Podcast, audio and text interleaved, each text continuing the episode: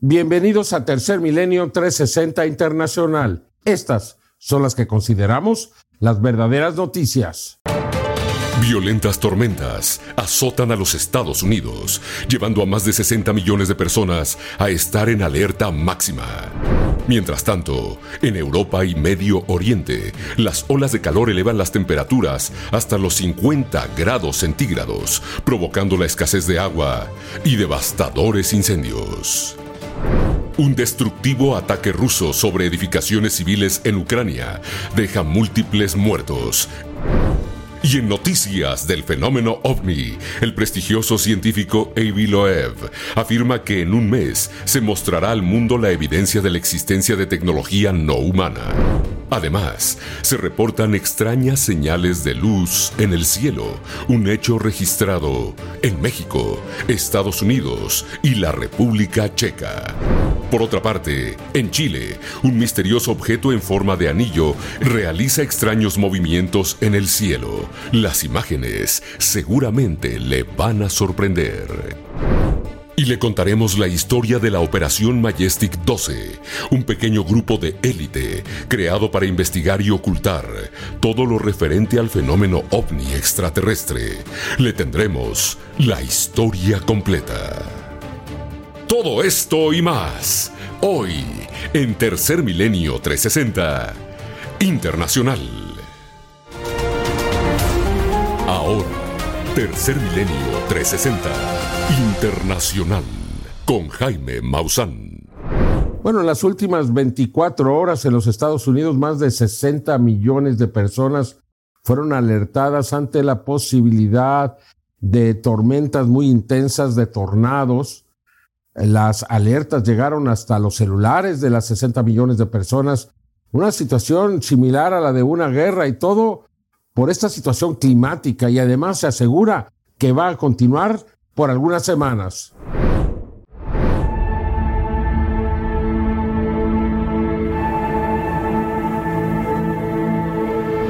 En estos momentos, 60 millones de personas en Estados Unidos están bajo riesgo de tormentas eléctricas severas con lluvia, granizo y hasta tornados registrados, donde un niño de 15 años murió después de que un árbol le cayera encima cuando salía de un automóvil en Carolina del Sur, y un hombre de 28 años murió después de que le cayera un rayo en Alabama. El sistema de tormentas azotó diferentes estados durante el fin de semana y ya se desplazó hacia el este, por lo que se espera que las lluvias continúen a lo largo de esta semana.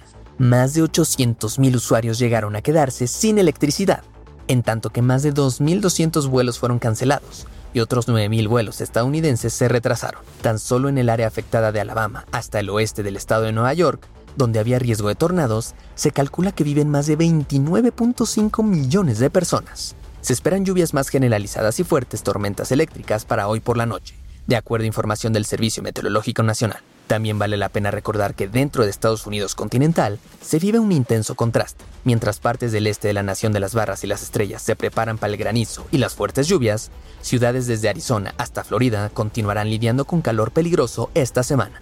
De hecho, alrededor de 65 récords de altas temperaturas se rompieron en diversas ciudades. En la ciudad de Austin, Texas, se alcanzaron los 40 grados Celsius este domingo, marcando el trigésimo día consecutivo con una temperatura alta de más de 37 grados Celsius. Este contraste es otra prueba más, no solo de los efectos de la crisis climática, sino que Estados Unidos es uno de los países más afectados por el cambio climático. Seguiremos informando para Tercer Milenio 360 Internacional.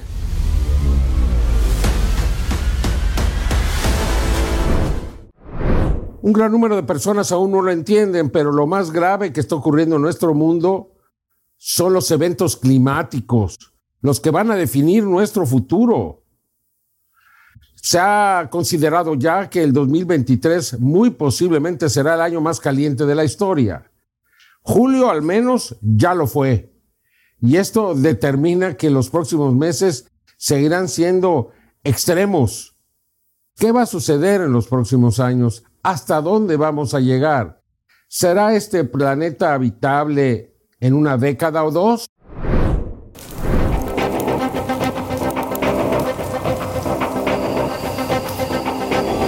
En un comunicado oficial, el Servicio de Cambio Climático Copérnicus de la Unión Europea indicó que el presente 2023 está a punto de convertirse en el año más caliente de la historia, debido a las altas temperaturas que se han registrado desde enero y que incluso convirtieron al mes de julio y al verano en los más calurosos de la historia moderna.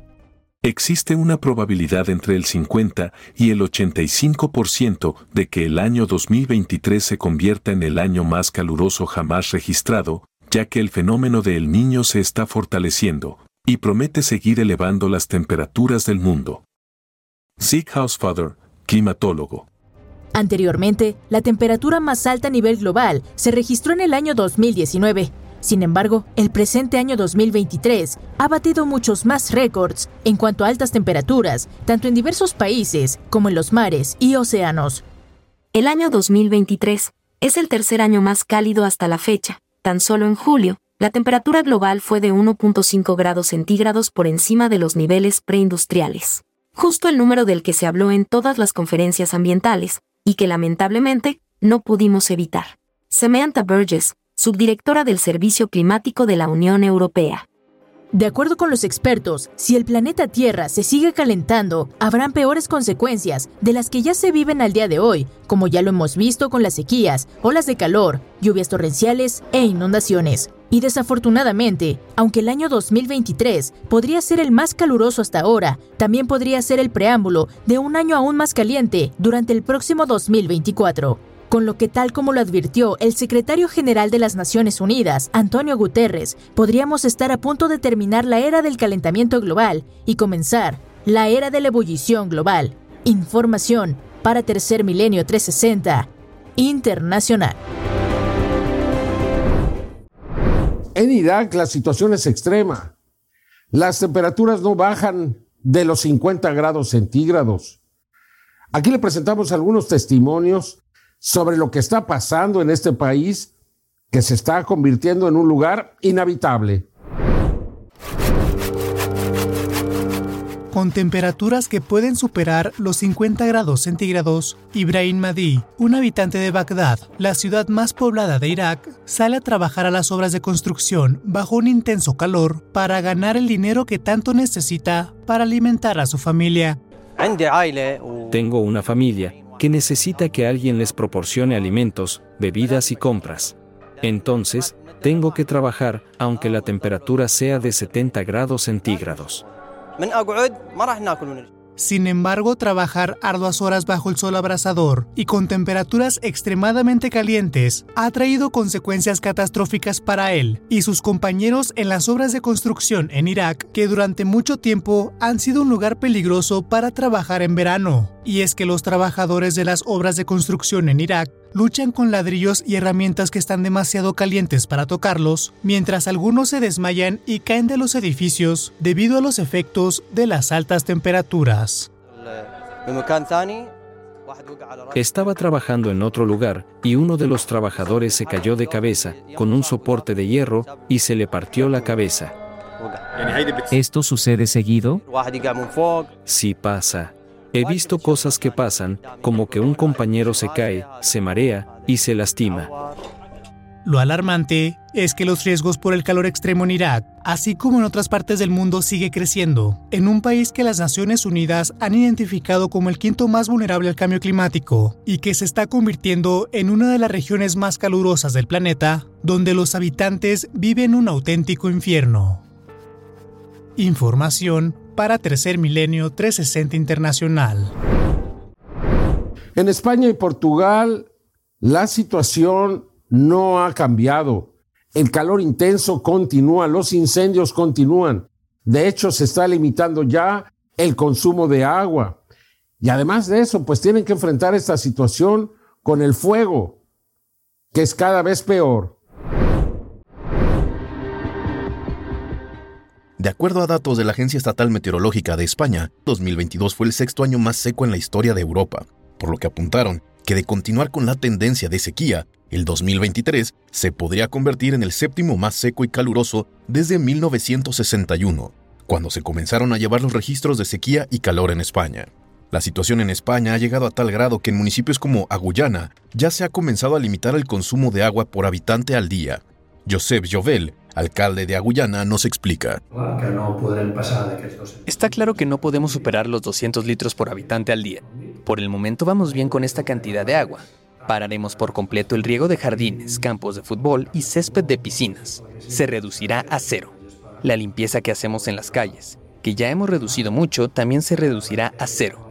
Las áreas públicas se limpiarán en seco, sin agua. Por otra parte, el calor ha llegado a tanto en Portugal que las altas temperaturas ocasionaron un incendio que ya ha obligado a las autoridades a evacuar a al menos 1.400 personas de la ciudad de Odemira, en el sureste de Portugal. Asimismo, las autoridades portuguesas informaron que al menos 7.000 hectáreas han sido consumidas por las flamas y que al menos 1.000 bomberos combaten los incendios.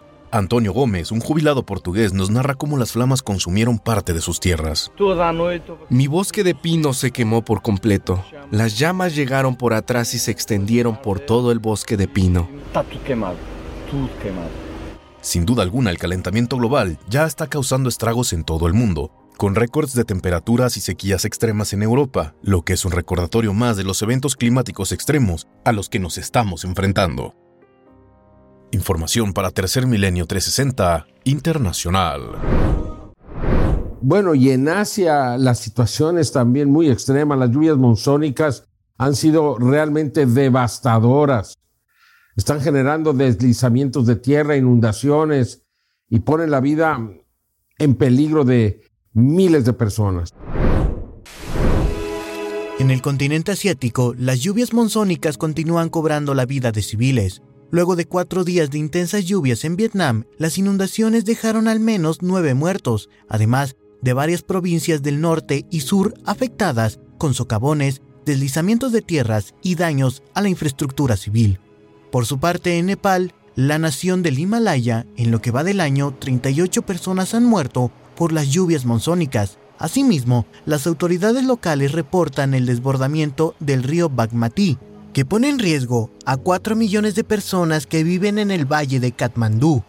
Mientras que en China, a medida que las inundaciones que ha dejado el supertifón Doksuri retroceden, los daños para la población son incontables, pues tanto el área de cultivos para los residentes del campo como los negocios, los locales y las viviendas para quienes se encuentran en la ciudad han quedado completamente dañados por las inundaciones.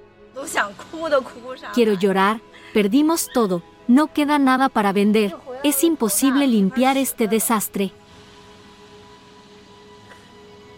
Las autoridades en el gigante asiático trabajan a marchas forzadas para limpiar los destrozos que han dejado las inundaciones. Sin embargo, la vida para los civiles aún corre riesgo, pues decenas de familias han quedado varadas en provincias al norte de China, en donde las inundaciones por el tifón Doksuri han causado la muerte de más de 30 personas. Fenómenos como las lluvias monzónicas y la presencia de tifones en cadena están siendo más devastadores en el continente asiático a medida que el ser humano sigue potenciando los efectos del cambio climático. Información para Tercer Milenio 360 Internacional. Mire, una buena noticia es que en en el estado de Pará, en la ciudad de Belén, se inició ya la cumbre de los países amazónicos, aquellos que tienen parte de la selva amazónica para detener esa deforestación. Bueno, aquí le presento algunos de los detalles. La cumbre del Amazonas, la cual es presidida por los ocho países amazónicos, es decir, Bolivia, Brasil, Colombia, Ecuador, Guayana, Perú, Surinam y Venezuela, busca firmar un documento de 130 puntos en los que destacan el combate a la minería ilegal, la deforestación y el combate a los grupos armados que habitan dentro del Amazonas que explotan los recursos naturales de forma desmedida y sin regulación. Lula da Silva, presidente de Brasil, habla sobre la urgencia de proteger el Amazonas. Esta fue su declaración. Es la primera vez que lo hacemos aquí en Pará y la primera vez en un contexto de severo empeoramiento de la crisis climática. Nunca ha sido más urgente retomar y ampliar esta cooperación. Los desafíos de nuestra era y las oportunidades que se presentan exigen una acción conjunta demandan acción conjunta. De acuerdo a lo dicho por los mandatarios y asistentes de la cumbre, uno de los puntos, si no es que el más importante, es combatir a la delincuencia organizada que explota el Amazonas y que está presente en el 70% de los municipios amazónicos y que derivado de sus actividades ilícitas el Amazonas ha registrado deforestación masiva, tanto para vender la madera como para explotar la minería de oro, lo que ha resultado en daños permanentes a la biodiversidad amazónica. Paola Arias, profesora de la Universidad de Antioquía, en Colombia, y quien asiste a la cumbre, declara que el combate a la deforestación amazónica no es solo tarea de los ocho países amazónicos. Esta fue su declaración. La deforestación no es únicamente responsabilidad de los países amazónicos, está anclada a una agroindustria global que genera beneficios en el norte global. Esas conexiones más remotas a Europa, Australia, Norteamérica deben formar parte del debate. De acuerdo a la información, el documento conjunto realizado por los ocho países amazónicos será llevado en noviembre a la COP28, la conferencia de la ONU sobre el cambio climático, que se celebra en Emiratos Árabes Unidos, para buscar ayuda mundial y salvar al llamado pulmón del planeta. Información para Tercer Milenio 360 Internacional. Bueno, pues ayer ocurrió una verdadera tragedia en Kenia. Una tribu, un grupo de personas, asesinó literalmente a un elefante, dado que una manada había invadido una villa y mató a un niño. Entonces, eh, como represalia, mataron a un elefante. Las autoridades consideraron que pues el cambio climático está forzando a estos animales a recuperar su territorio, bueno, donde ellos vivían y desde luego donde se está expandiendo la población humana. Tenemos que eh, establecer los límites entre cada una de las especies. Los animales ya vivían ahí. Y eso es lo que lleva a que ocurran situaciones como esta.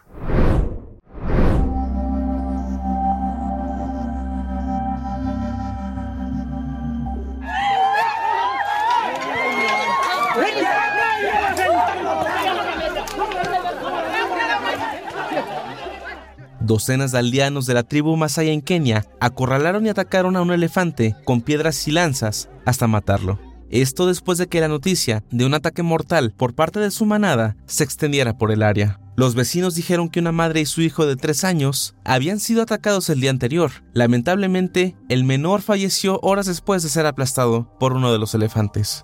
Tras el ataque, los funcionarios del Servicio de Vida Silvestre de Kenia convocaron a la comunidad en un esfuerzo por calmar los ánimos y encontrar una solución a las tensiones en curso entre los aldeanos y los animales salvajes. Acordamos que tendremos reuniones periódicas y acordaremos cómo la vida salvaje puede coexistir con la comunidad Maasai de esta región. También pedimos que participen todos los interesados involucrados en la conservación o el turismo en la región. Este no es el primer ataque mortal por parte de un animal o represalia de la comunidad Masai en el área. Esto se debe en parte al cambio climático, ya que con el calor extremo y la sequía constante en la región, obliga a los animales silvestres, los cuales no conocen fronteras, a migrar hacia áreas donde hay agua y alimento, y en varias ocasiones terminan invadiendo asentamientos humanos. Durante la temporada de sequía, los elefantes vienen a dar a luz en este lado, porque hay agua y sombra. Pero también en esta área, nosotros tenemos a nuestro ganado, y muchas veces no hay suficiente espacio para todos los animales, por lo que tenemos que obligar a desplazarse a los animales salvajes, y muchas veces de una forma no muy amigable. Este último incidente muestra las crecientes tensiones entre las personas y la vida silvestre en el cuerno de África, una consecuencia que deriva del cambio climático. Información para Tercer Milenio 360 Internacional. Rusia está utilizando una estrategia similar a la que utilizó en Siria, es decir, atacar continuamente a las zonas civiles de un lugar, de otro, hasta quebrar a la población civil. Ahora lo hizo en Pokrovsk. Eh, afectó a un área civil, específicamente a un hotel, incluso que es ocupado por periodistas internacionales. Ahí murieron siete personas. En otro nuevo crimen de guerra de Rusia. Esto no parece detenerlos ni los va a detener. Los habitantes de la ciudad de Pokrovsk retiraron los escombros de las calles luego de una noche de intensos bombardeos rusos en la que los misiles golpearon dos veces la ciudad del este de Ucrania, dejando casi una decena de fallecidos. En el ataque, uno de los pocos hoteles que aún operaba en el centro de la ciudad y que según los testigos presenciales era popular entre los periodistas, los trabajadores humanitarios y los militares, sufrió un impacto directo de un misil ruso que dejó gran parte del edificio destruido, al igual que los edificios residenciales en los alrededores, habitados por civiles, quienes a continuación nos cuentan cómo fueron sorprendidos por los bombardeos rusos. Fui del dormitorio a la cocina y sonó el teléfono. Era un niño, un vecino que me preguntaba cómo estaba. Y luego, eso es todo. Van, fue todo. Un fuerte resplandor llenó mis ojos, y me caí al suelo. Me duelen mucho los ojos, de lo contrario estoy bien. Creo que tengo restos de metrallas en el cuello. Eso es todo. Estaba hablando por teléfono, y luego de repente esto salió volando y se cayó envolviéndome. Entonces la ventana cayó sobre mí. Tengo cortes en la espalda. Acabo de volver del hospital. Mi rodilla y mi muslo tienen cortes. Las imágenes después del ataque con misiles rusos en el centro de la ciudad ucraniana de Pokrovsk mostraron una vez más edificios residenciales y viviendas destruidas, ataques de Rusia contra infraestructuras civiles que siguen causando dolor y sufrimiento al pueblo ucraniano.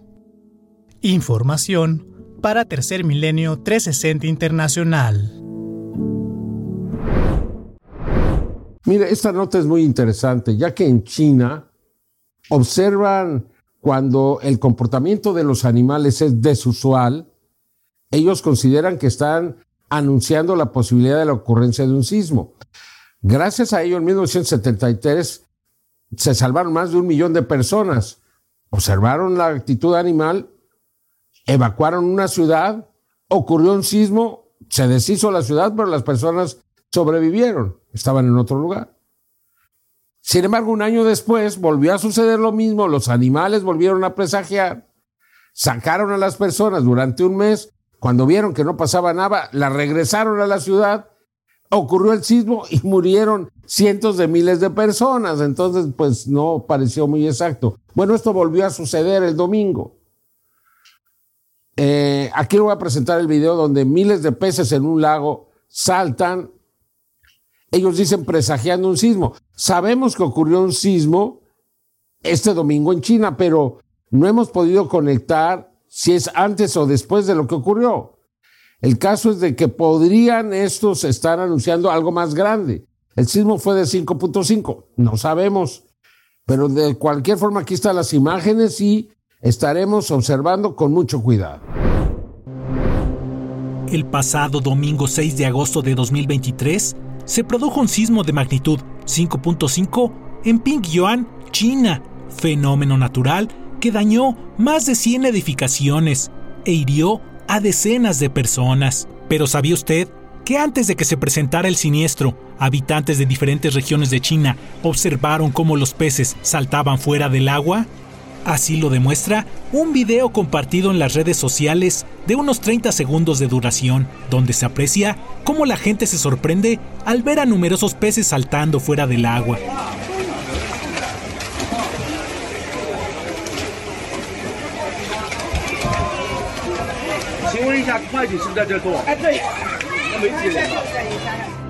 Pero por increíble que parezca, esta no es la primera vez que este fenómeno es capturado en video ya que otra grabación del 5 de febrero de 2023 en Guangdong, China, muestra cómo los peces saltan durante un sismo de magnitud 3.2 y cuatro años antes, en la provincia de Sichuan, también en China, una cámara de seguridad capturó el momento en que numerosos peces se comportan del mismo modo previo a un terremoto de magnitud 5.4 desde hace siglos existe una tradición en China y en muchos otros lugares del mundo que afirma que diferentes criaturas pueden percibir con antelación la llegada de un sismo, y es así que a inicios de 1975, habitantes de la ciudad china de Haicheng desalojaron sus hogares al ver que numerosas serpientes salían de sus madrigueras en pleno invierno. Días después, el 4 de febrero de 1975, se produjo un terrible sismo de magnitud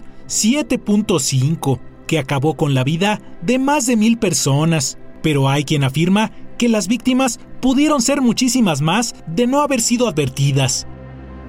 En la actualidad, en las redes sociales es posible encontrar numerosos videos de animales como son perros y gatos que comienzan a comportarse de un modo extraño antes de los sismos, lo que parece dar crédito a las leyendas populares.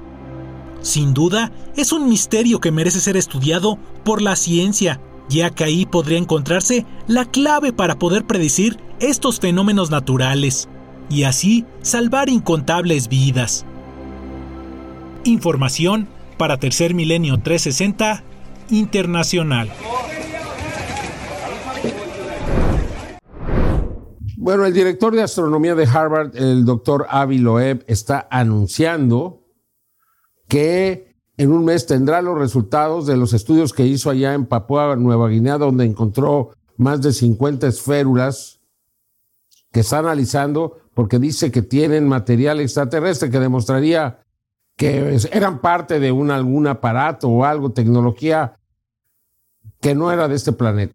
Eh, es muy importante porque podría ser la primera evidencia que demuestra la vida inteligente extraterrestre, físicamente. Aquí la noticia. El mundo está a punto de obtener pruebas científicas de la existencia de extraterrestres, aseguró el astrofísico de Harvard, el Dr. Avi. Dentro de un mes, el científico espera tener los resultados de las pruebas en fragmentos del meteorito que se precipitó a la Tierra en 2014 y sospecha que en realidad pudo haber sido una nave espacial extraterrestre. Su equipo usó un trineo magnético para recuperar 750 gotas fundidas del tamaño de una canica a 260 millas de Papúa Nueva Guinea, donde el objeto explotó en una bola de fuego sobre el Océano Pacífico. El doctor Loeb aseguró que ahora están siendo analizados en cuatro laboratorios en todo el mundo para determinar si provienen de una tecnología desconocida para la humanidad. Habla el doctor Avi Loeb. Bueno, este objeto se movía muy rápido, 95% más rápido que los objetos cerca del Sol, y también tiene materiales más fuertes que todas las rocas que hemos visto en décadas pasadas en los catálogos de la NASA, entonces hay posibilidades. Si lo cuantificamos, yo diría que es muy posible que sea diferente de una roca, y lo que hacemos ahora es analizar la composición de las gotas derretidas que cayeron del objeto cuando se expuso a la bola de fuego creada al moverse en el aire. Y estamos teniendo resultados interesantes, pero no puedo detallarlos hasta unirlos en un artículo científico que espero hagamos público en un mes.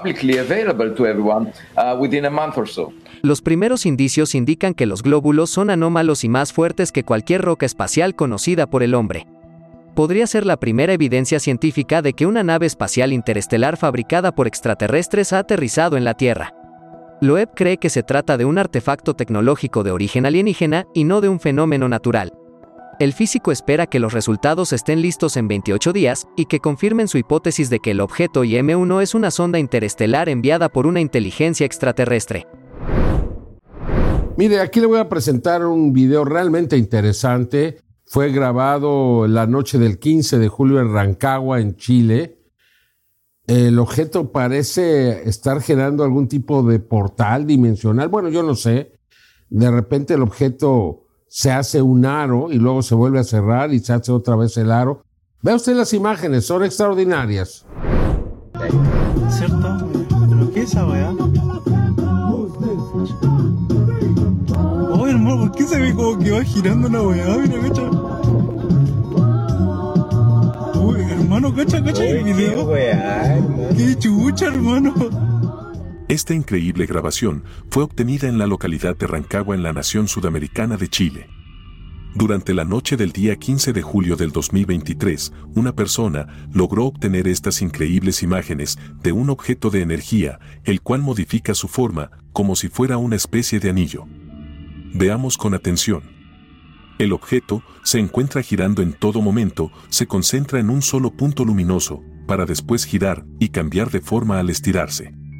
Ahora lo podemos apreciar, como si se tratara de una especie de anillo. En la velocidad normal se aprecian estos cambios rápidamente. Ahora observe en cámara lenta cómo cambia de forma. Esto es algo increíble, ¿no lo cree? ¿De qué tipo de tecnología se trata? ¿No parece ser algo hecho por el ser humano? ¿Y qué estaba haciendo en esta localidad de Chile frente a las personas? En un acercamiento, podemos apreciarlo claramente. En el año 2015, el observador del cielo Jim Velasco registró esta extraordinaria grabación de un objeto que cambia su forma e incluso se escucha el zumbido que produce al oscilar a una alta velocidad, a pesar de la distancia a la que se encontraba. Escuchemos y veamos.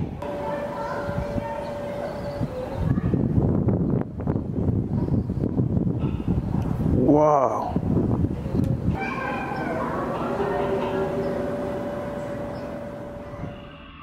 De ser un punto en el cielo, este comienza a girar y se logra apreciar que cambia su forma, como si fuera un anillo.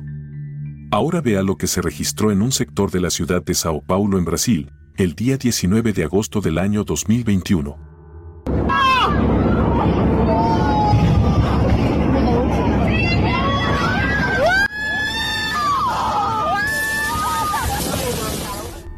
Los testigos están impresionados, observando cómo este objeto de luz o energía se mostró realizando cambios en su forma también. En cámara lenta podemos apreciar que es de características similares al captado en Chile en este 2023. También en la ciudad de Phoenix, en Arizona, en los Estados Unidos, la noche del 27 de julio de 2022, una persona logró registrar a uno de estos objetos tipo anillo girando en todo momento. En esta misma ciudad de Phoenix, en Arizona, pero la noche del 20 de enero del 2021, se logró registrar a dos objetos en forma de anillo luminosos girando en todo momento. En las comparaciones, podemos apreciar que se trata del mismo tipo de objetos. Esta tecnología es muy extraña, además de no ser humana, y se muestra abiertamente ante las personas como pudimos ver en estos casos. Información para Tercer Milenio 360 Internacional. Bueno, continúan estas manifestaciones en los cielos, no sabemos cómo interpretarlas, serán señales, posibilidad de un anuncio de contacto. Ocurrieron en la República Checa, en Praga, en Villahermosa, en México y en California, en los Estados Unidos. Aquí las imágenes. En esta grabación podemos apreciar una extraordinaria señal en el cielo. Se presentó en una localidad de Praga, en la República Checa, la noche del 6 de agosto del 2023. Lucy Slankova logró este importante registro por medio de su teléfono celular. Podemos ver cómo unas luces se mueven de forma muy rápida, avanzando a kilómetros de distancia por debajo de las nubes. Una detrás de otra aparecen y se alejan a una gran distancia. También aparecen entre las nubes y se apagan. ¿Qué es esto? ¿Cuál es la intención de mostrarse de esta forma? Las luces podían verse de distintos puntos de la ciudad, ya que éstas eran de dimensiones considerables. Si ponemos atención, sus características son muy extrañas, lo cual descarta una explicación convencional. A decir de algunos investigadores, significa solamente que se trata de una demostración o una de las llamadas señales.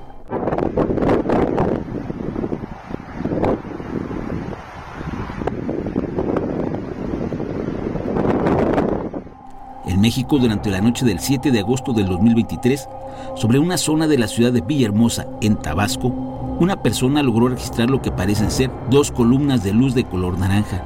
Estas permanecían detenidas completamente a una corta distancia a la vista de los pobladores del área. Observemos con atención.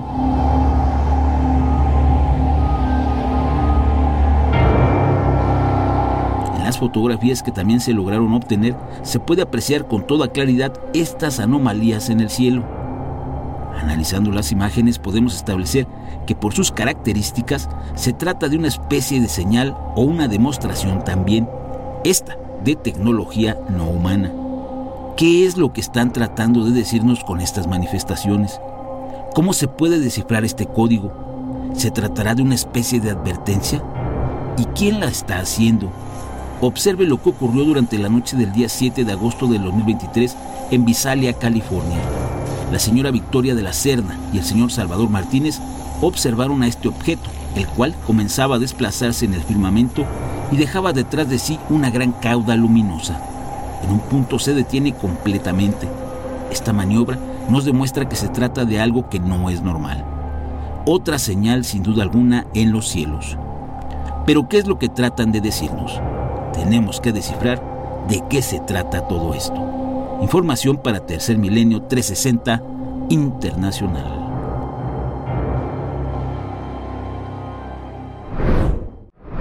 Las declaraciones del senador Marco Rubio sobre la posibilidad de la existencia de un gobierno secreto dentro del gobierno de los Estados Unidos han causado sensación. Y ahora le quiero presentar pues este pequeño reporte que hicimos del surgimiento del Majestic 12, este grupo que en 1947, constituido por seis científicos y seis militares, empezó a operar como una especie de grupo muy secreto que fue adquiriendo y ha adquirido mucho poder. Aquí la historia.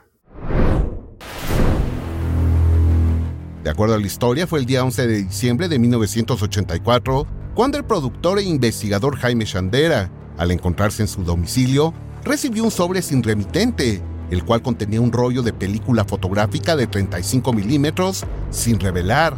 Intrigado por el contenido de dicha cinta esa misma noche en compañía de su socio William Moore, acudieron a su empresa y lo revelaron. Sorprendentemente, las fotografías no eran de personas o lugares, se trataba de un archivo numeroso y detallado de documentos clasificados como ultrasecretos y que estaban relacionados directamente con una organización militar secreta encargada de conducir, en el más profundo de los secretos, las investigaciones a nivel gubernamental de la presencia ovni extraterrestre en nuestro mundo. A este archivo se le conoce hasta el día de hoy como los documentos Majestic 12, ya que en los mismos se revela la existencia de un comité del mismo nombre y que habría sido presidido por personajes como Robert Oppenheimer, Albert Einstein y Vannevar Bush.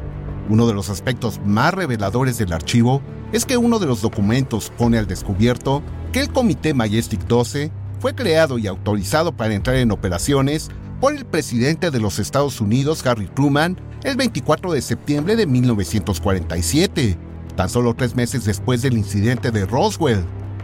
De acuerdo a la investigación en torno a los documentos Majestic 12, la recuperación de naves y cuerpos de seres de origen extraterrestre pusieron en alerta máxima las altas esferas políticas y militares para actuar en consecuencia y crear esta comisión, que sería la encargada de ocultar para siempre esta información a la opinión pública de los Estados Unidos y de todo el mundo.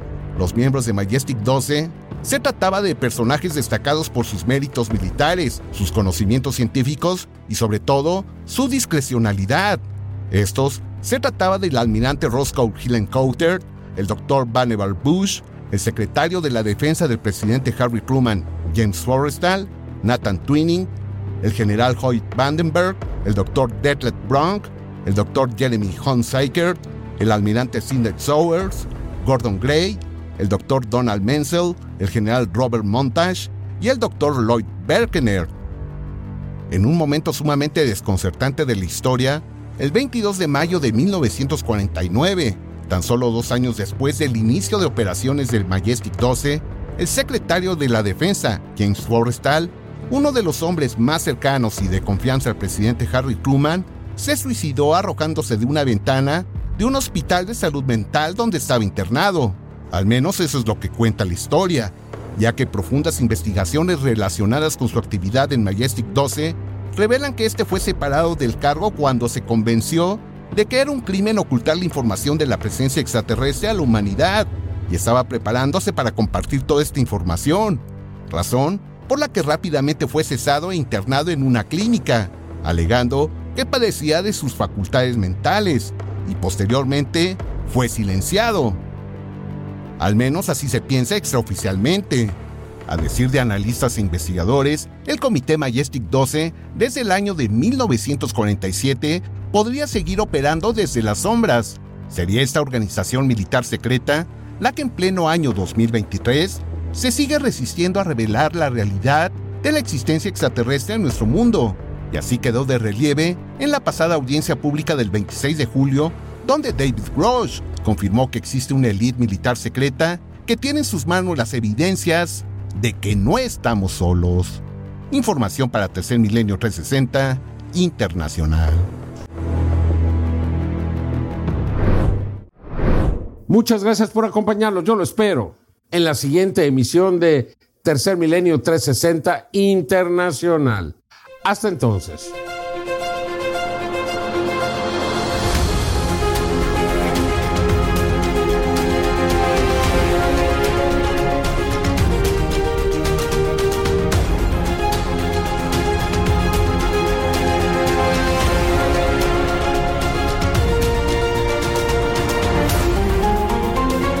Esto fue Tercer Milenio 360